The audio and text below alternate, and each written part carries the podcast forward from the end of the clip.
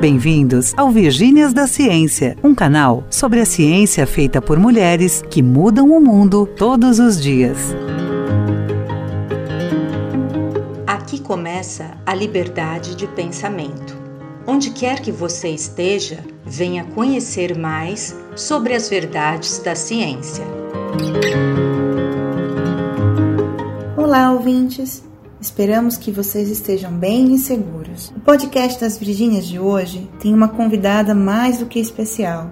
Sabe aquela professora da faculdade que marca a vida de vários alunos e alunas? Pois é, nossa convidada de hoje marcou e inspirou a trajetória de muitos estudantes da Universidade Federal de São João del Rei, em Minas Gerais. Tanto que eles indicaram o nome dela para fazer parte do nosso programa de podcast. Seja mais do que bem-vinda, professora Daniela Raposo Torres, ao Virgínias da Ciência.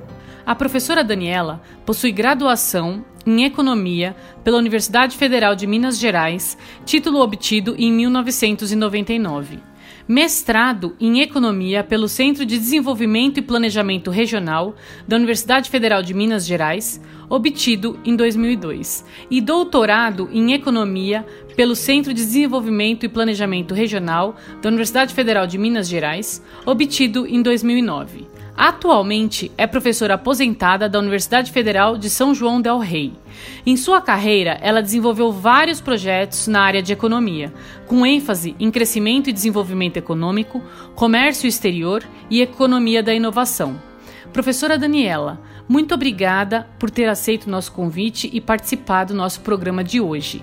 Eu gostaria que a senhora nos falasse um pouco sobre a sua linha de pesquisa e quais os seus principais objetos de estudo. Essa linha de pesquisa, ela define o meu doutorado e formatou as minhas pesquisas e as minhas orientações de monografia no meu trabalho, né? Nessa linha, meus objetos de estudo era a teoria neo-schumpeteriana, no que diz respeito à questão da inovação, a teoria pós-keynesiana, no que diz respeito à questão do sistema financeiro e da importância do sistema financeiro para o processo de desenvolvimento e crescimento econômico, né? E o comércio exterior, ele entra muito no estudo dessa temática sobre a questão mundial, mas também realizei pesquisas com tema regional, né? Trabalhando não só com estados, mas também, quando era possível, com uh, municípios. Como assim, como era possível? Porque há uma necessidade de dados, né, de informações, tanto do cunho financeiro quanto do cunho inovativo. Então você trabalha, na verdade, com algumas proxies para ter as informações, né, para a gente conseguir ter a informação. Com esses trabalhos, nessas pesquisas, o meu intuito era mostrar que o desenvolvimento tanto financeiro quanto inovativo, né, ou sistemas é, locais de inovação ou sistemas nacionais de inovação mais desenvolvidos, eles tentam alavancar o processo de crescimento econômico e tentam alavancar o desenvolvimento econômico com maior sustentabilidade. Nossa, professora Daniela, super legal, mas alguns termos eu não entendi muito bem, então vou pedir a ajuda das outras Virgínias. Gente, teoria neo-schumpeteriana, teoria pós-keynesiana, como assim? Calma, vamos tentar explicar. Joseph Schumpeter foi um economista e cientista político austríaco, sendo considerado um dos primeiros a dizer que o desenvolvimento tecnológico seria o motor do capitalismo. Em seu livro publicado em 1911, A Teoria do Desenvolvimento Econômico, ele afirmava que a expectativa de lucros acrescidos derivados do maior poder de mercado é o determinante endógeno das inovações. Além disso, sempre ressaltou que o poder de mercado favorece as inovações, pois a inovação é parte essencial da concorrência. Por outro lado, uma menor pressão competitiva poderia gerar menores incentivos às inovações. Depois de Schumpeter, muitos cientistas econômicos teóricos agregaram ou aprimoraram suas ideias e por isso ficaram conhecidos como neo-schumpeterianos ou evolucionários. Dentre estes evolucionários, destacamos duas cientistas econômicas, Edith Penrose e Carlota Pérez. Nossa, super legal! Mas calma, que ainda falta teoria pós-keynesiana. E eu achando que economia era inflação, preços, né? Gente, eu adoro a quantidade de conhecimentos que esses podcasts estão nos trazendo. Mas voltando para o que interessa, não é mesmo? A escola keynesiana ou keynesianismo é a teoria econômica consolidada pelo economista inglês John Maynard Keynes. Essa teoria defende que o Estado, ou seja, o governo dos países, ao receber o pagamento dos impostos dos contribuintes, por exemplo, tem obrigação econômica com o cidadão, tais como conduzir a um sistema de pleno emprego, por exemplo.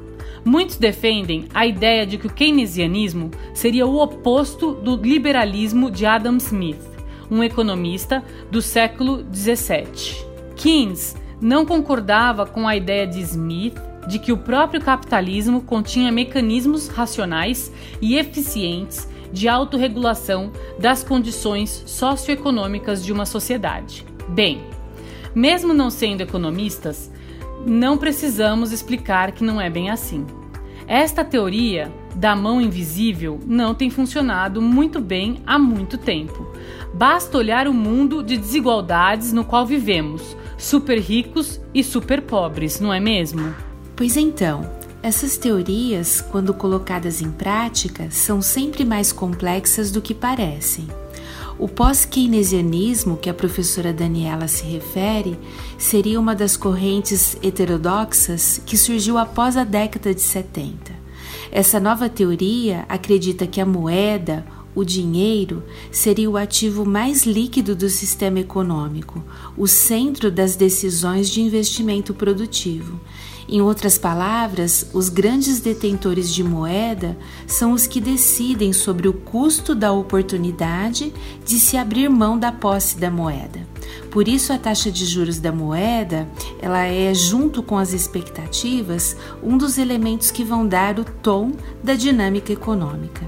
O legal nas ciências econômicas é que, diferentemente das outras ciências que estamos acostumadas, a biológica, por exemplo, é muito comum a convivência de várias correntes de pensamento contraditórias em um mesmo tema ou regime econômico. Legal isso, né? Mas, professora Daniela, conta pra gente, nesse mundo de teorias complicadas, para nós, meros mortais, qual o impacto dos projetos que vocês desenvolvem na vida das pessoas? Então, o impacto da vida sobre as pessoas seriam que, com ambos espaços desenvolvidos, tanto financeiro quanto inovativo, nós teríamos bons resultados né, para a sociedade como um todo. Nós fizemos, por exemplo, pesquisas para Divinópolis, para confecções né, de Divinópolis. Fizemos pesquisa para a questão da inovação em alguns municípios né, que trabalham com inovação no Brasil. Fizemos também para estados brasileiros e para o mundo. Né? A gente sabe que o Brasil tem um sistema de inovação ainda bastante imaturo. Grande parte da sua inovação provém das universidades, né? e as universidades têm sofrido uma redução muito drástica em termos de fomento da ciência e da pesquisa. Então isso é preocupante. No que diz respeito ao sistema financeiro, o nosso foco era mostrar que o sistema financeiro ele tende a financiar projetos inovativos quanto maior, menor, desculpe, a incerteza em volta neles, né? Então isso era mais ou menos o foco dessa temática e dessa pesquisa. Pois é, professora Daniela. É muito legal escutar você descrevendo seus projetos sobre o sistema financeiro, crescimento econômico, inovação, entre outras coisas. Na medida que eu escuto você falar, é impossível não pensar em muitos números e muitos cálculos. Eu sempre fui curiosa para entender por que Embora as ciências econômicas seja uma área com a presença constante de números e muita matemática, ela pertença ao grande grupo das ciências humanas.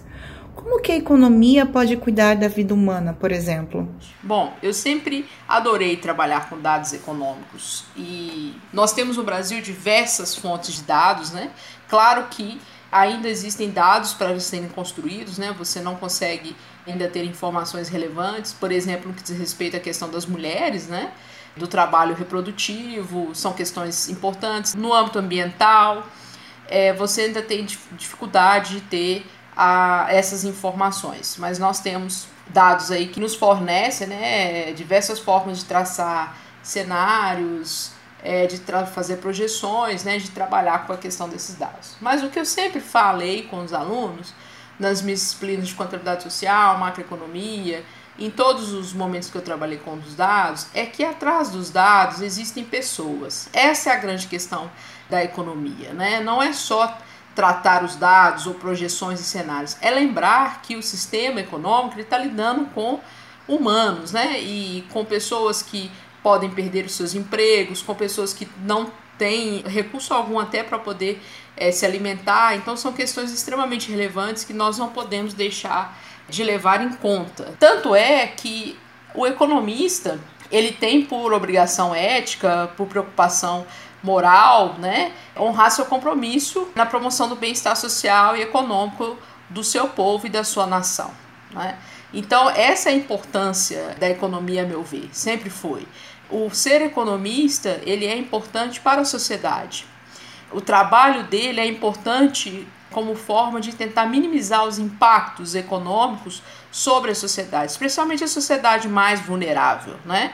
Então essa é a importância das ciências econômicas dentro desse universo das ciências humanas, né? É saber que os, as suas informações quantitativas elas têm ali como o agente, né, a, as pessoas.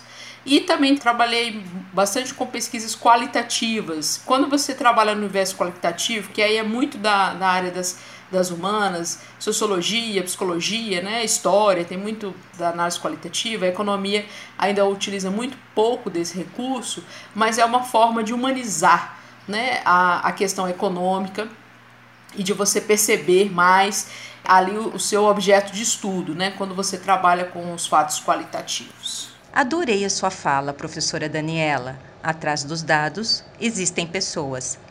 Enquanto você falava, eu fui pensando no momento em que estamos vivendo. Acessamos as páginas dos principais veículos de comunicação de nosso país e lá estão os dados. Quase 150 mil brasileiros e brasileiras que foram a óbito em decorrência da pandemia da Covid-19 aproximadamente 14% de taxa de desemprego, o que equivale a mais de 13 milhões de pessoas sem fonte de renda. É inacreditável. Dólar em alta. Números sobre a fome e a miséria alcançando números da década de 90. Esses números representam pessoas que estão sofrendo. São famílias inteiras dilaceradas pelo desespero de não ter perspectivas ou que estão em luto. Daí vem a minha pergunta, professora Daniela. Em um momento como este, de pandemia, de crise econômica, de desemprego, como as ciências econômicas e os cientistas econômicos podem ajudar a sociedade brasileira? O primeiro auxílio das ciências econômicas, a meu ver, é expor os dados, né, e colocar os significados dos dados. O último dado que nós temos, divulgado pelo IBGE, no que diz respeito ao cenário macroeconômico, é, que apresentou para o segundo trimestre de 2020 uma taxa de crescimento do PIB de menos 11,4%, uma taxa de desemprego para homens de 12% e para mulheres de 14,9%. Né? Isso é dados da PNAD no que diz respeito ao desemprego e dados do IBGE no que diz respeito ao PIB. Essas informações, que são que já trabalham a questão da sazonalidade, porque elas são trimestrais, elas já carregam um peso de um crescimento muito pífio do passado, né? e também é, mostram o momento atual. Né? E olhe que essas informações, em grande medida, elas expressam uma amostragem da população, mas é, nós sabemos que os dados eles deixam né, muita gente aí para trás. Então, O que a gente é, inicialmente observa são as informações econômicas. A inflação ela tende a apresentar um resultado maior, tendo em vista o aumento dos produtos da cesta básica, óleo, arroz, são os elementos aí que podem vir a contribuir para esse aumento. E isso é muito significativo porque são produtos essenciais, são de consumo essencial, né? E esse consumo essencial ele se dá até para a manutenção da subsistência. Então nós temos aí um momento de extrema preocupação, um momento onde nós temos que refletir se os parâmetros teóricos né, que nós temos utilizados para balizar as políticas macroeconômicas do governo atual, dos governos anteriores, elas estão conseguindo efetivamente dar uma boa resposta para a sociedade como um todo, especialmente para aquela população mais vulnerável. Toda a população ela merece né, é, estar sob condições econômicas adequadas, mas você tem que ter uma preocupação maior para aqueles que são vulneráveis. Né? E, e a pandemia ela veio ainda exacerbar esses vulneráveis. Nós temos um país onde metade da sua população é composto por mulheres, essas mulheres são em sua maioria negras e pardas. Elas, quase metade dessas mulheres já são chefes de domicílio, das mulheres como um todo, né? Mas tem uma renda inferior à masculina, né? Nós temos aí, segundo dados da PNAD, para aqueles que estão ocupados, a mulher recebe 78% da sua renda em relação aos homens, que seria aí um, em torno de 100%, né? Então a gente recebe 22% menos do que os homens e temos uma importância significativa no âmbito hoje do mercado de trabalho e no âmbito da chefia de família. Então, os caminhos para tentar minimizar essa crise ou o contorno dessa crise, ele cabe a verificar se o que está proposto é algo que consegue ser adequado. Eu acho que não seja, uma vez que não consegue dar resposta, e tentar minimizar o impacto a essas pessoas, especialmente os, os mais vulneráveis. Por que, que eu não vejo que está aí como uma proposição que vai conseguir dar conta dessa crise? Porque nós temos uma teoria econômica tradicional que não incorpora o trabalho das mulheres, o trabalho das mulheres reprodutivo, o trabalho invisível, aquele dito como trabalho invisível, mas que é um grande empregador das mulheres. E você consegue perceber que esse trabalho que é dito invisível não é é, efetivamente invisível, uma vez que você tem um monte de creches, escolas primárias quebrando, né? Então, você, para poder sair para trabalhar, precisa deixar suas crianças nesse espaço. Então, quando você tem a pandemia, traz essas crianças para dentro de casa e fica sem renda para pagar esses espaços, né? E, com a quebradeira desse espaço, você vê a importância disso. Então, temos que ter uma resposta que consiga é, dar vazão para todo esse universo de pessoas. Muito obrigada, professora Daniela, por nos mostrar em números o que nós observamos com os nossos olhos. A pandemia mostrou o quanto nosso país é desigual, o quanto ele é cruel com as mulheres, mães e responsáveis pela maioria das famílias, principalmente as pretas e pardas. Sempre que temos a oportunidade de encontrar estes dados, que se traduzem em salários mais baixos, maior jornada de trabalho, trabalho invisível, entre outros, devemos nos lembrar o quão distante estamos da igualdade de gênero no Brasil. Precisamos e devemos falar sobre isso. Fazendo um gancho com essa sua fala sobre as mulheres, como você vê a atuação e o protagonismo feminino na área das ciências econômicas? Já sentiu em algum momento de sua profissão a força do sexismo? Eu vejo, assim como a ascensão feminina na maioria das, das profissões, como algo que tem se acentuado, especialmente a partir dos anos da década de 70, né, onde há uma, um aumento da, das mulheres dentro dos espaços de escola de ensino superior e agora, né, no tempo mais recente, a gente vê essa ampliação. Nós sabemos que as mulheres é, se escolarizam mais, né? Nós temos a informação de que é, pela PNAD, em média, as mulheres elas têm aí 8,7 anos de estudo enquanto os homens têm em média 8,5 anos de estudo. Nós temos e nós estamos mais escolarizados para os níveis maiores, né? Superior, mestrado, doutorado, especialização, enfim. Nós temos uma participação maior das mulheres. No caso da economia, pelo menos aqui dentro da UFCJ, no curso de Ciências Econômicas, que eu coordenei durante um tempo, né, mas na, na sua atualidade, nós temos que 30% do corpo discente né, é, é, são meninas e 70% são meninos.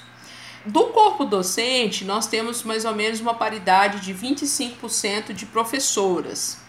Então você tem a maioria aí de homens. Quando você olha para os dados do censo de 2010, no que diz respeito a economistas, né, é muito consoante ao resultado que você observa aqui é, para o UFCJ. Você tem uma participação para aquele censo de 2010 para graduados, né, um, um maior para homens do que para mulheres. No que diz respeito à questão do mercado de trabalho, né, quando você olha no âmbito do mercado de trabalho, os dados da RAIS eles apontam para quando você coloca lá economistas, né, para o ano de 2018, há o maior número de economistas de mulheres ocupadas que homens ocupados. Né? Você observa isso pelos dados da RAIS. Então você consegue perceber que pelo menos as mulheres estão se ocupando, né, mediante as informações da RAIS em espaços é, da economia. Mas isso não quer dizer que a gente tenha conseguido equalização de renda. Né? Os dados da RAIS mostram o nosso diferencial de renda de 76,88%, 77%. Ou seja, é, nós recebemos 77% da renda dos homens, né? sendo economistas. O que eu observo é que há, uma, há um aumento, né, tanto no, em termos dentro das escolas como no espaço do mercado de trabalho, mas ainda há muito espaço para né, a gente conseguir ocupar. No que diz respeito à, à carreira, né, ou à progressão da carreira para cargos de gerência, é sabido que nós temos uma dificuldade de estar sendo representadas nesses cargos, né? O Brasil ele perde muito no ranking da igualdade de gênero, entre outros quesitos, pelo fato da gente não ter representatividade em cargos é, de gerência, né? Então a gente tem necessidade disso. Na minha profissão, se eu sentir em algum momento a força do sexismo, é, eu poderia dizer que sim, nós, apesar da, da, gente ter conquistado mais alto grau de, de, escolaridade, igualmente aos colegas, né, os homens, nós temos uma dificuldade maior de conseguirmos estarmos em alguns espaços de gerência, né, ou de cargos dentro do nosso espaço de trabalho. E por diversos momentos a gente sofreu aquela questão de ser cortada na, na hora da fala, ou diversos momentos a gente sofreu é, questões no que diz respeito a pessoa falar a mesma coisa que você falou, né? Também na hora de escolher palestrantes, né? Você percebia ali uma preferência pelos professores em relação às professoras. Isso era algo que se percebia.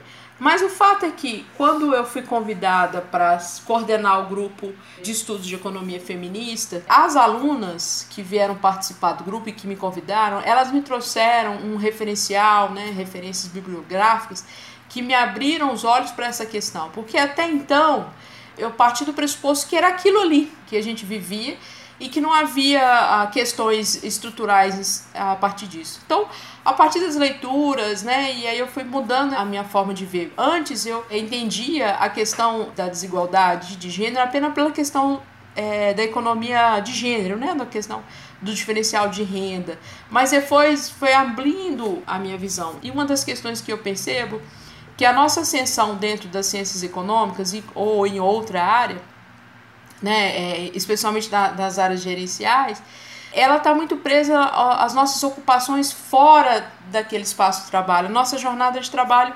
doméstica, né? Muitas são mães ao longo do seu processo de, de formação da carreira e isso acaba dificultando ela conseguir galgar mais espaço dentro do seu trabalho. Agregar, a gente já tem agregado muito. Há uma participação maior de mulheres escolarizadas com nível superior, bem maior do que os homens, né? No caso do, do Brasil. Pelo que escutamos aqui no Virgínias, professora Daniela, esses dados não são apenas na área das ciências econômicas. Infelizmente, o nosso protagonismo nos é negado em quase todas as áreas, seja na área acadêmica ou em outras áreas, não é mesmo? Mudando um pouco e falando mais especificamente da sua carreira, Sabemos que ser docente em uma universidade federal possui muitos desafios. Ensino, pesquisa, atividades de extensão. Estamos sempre equilibrando o tempo profissional e o dedicado à nossa vida pessoal. Poderia dividir conosco como foi para você? Você poderia contar para os nossos ouvintes uma dificuldade e um sucesso da sua trajetória? A minha carreira, ela é bem complexa. Eu tenho uma carreira bastante conservadora. Graduação, mestrado, doutorado em ciências econômicas. Houve uma distância ali entre o mestrado e o doutorado, né, para casar e, e ser mãe. E aí, logo que fui mãe, fui pro doutorado. Só que eu tive um câncer de mama na época do doutorado, isso é algo que eu tenho até hoje. E aí se pergunta a questão da dificuldade, se foi o câncer. Na verdade, o câncer, apesar da dificuldade né, do tratamento, ele marcou muito das minhas vitórias, né? Eu tive que criar força ali para conseguir superar aquele momento, mas ao mesmo tempo ele formatou a minha trajetória, né? Conciliar tratamento com a família e a carreira foi algo que eu tive que viciar por muito tempo.